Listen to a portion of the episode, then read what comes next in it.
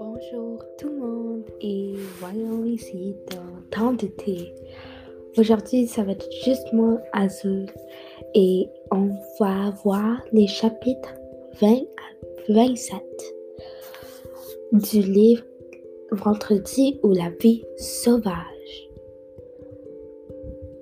Journaliste, dans les chapitres précédents, il y a eu deux explosions où on savait si Tensat allait survivre ou non. Cependant, après, um, Robinson et Vendredi ont vu, le pauvre chien teint mort près d'un arbre.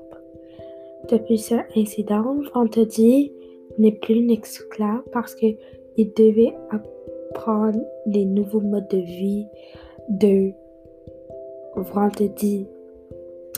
Robinson prend la considération et coupe sa, sa barbe et se bronze un peu plus comme Vendredi lui a dit de faire. Je, je vois que Robinson et Vendredi sont plus semblables qu'avant, comme avant que c'était plus comme la civilisation européenne, mais maintenant c'est plus comme la civilisation de, des, Indiens, des Indiens que Vendredi a eu et, ça, comme ça lui se fait plus semblable. Ils passent beaucoup de temps ensemble.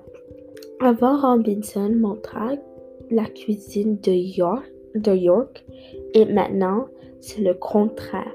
Vendredi montre la cuisine des tripes indiennes qu'il était dedans. À la suite, Vendredi sort de la maison et il fait une poupée. Et cela sauve la sympathie pour l'un de l'autre. On voit que leur mode de vie est moins civilisé que les derniers chapitres. Il y a certains euh, perroquets qui les copient tout qu'ils disent et ça énerve à les deux. Et on va voir dans les prochains chapitres comment ils font pour régler ce problème. Maintenant pour l'analyse. Euh, je suis choquée que Robinson est pas trop euh, contre Vendredi à cause de l'explosion. Et non, il n'est pas trop fâché. Il est juste... Il a compris ce qu'il y a passé et il était plus calme de ça. Bye.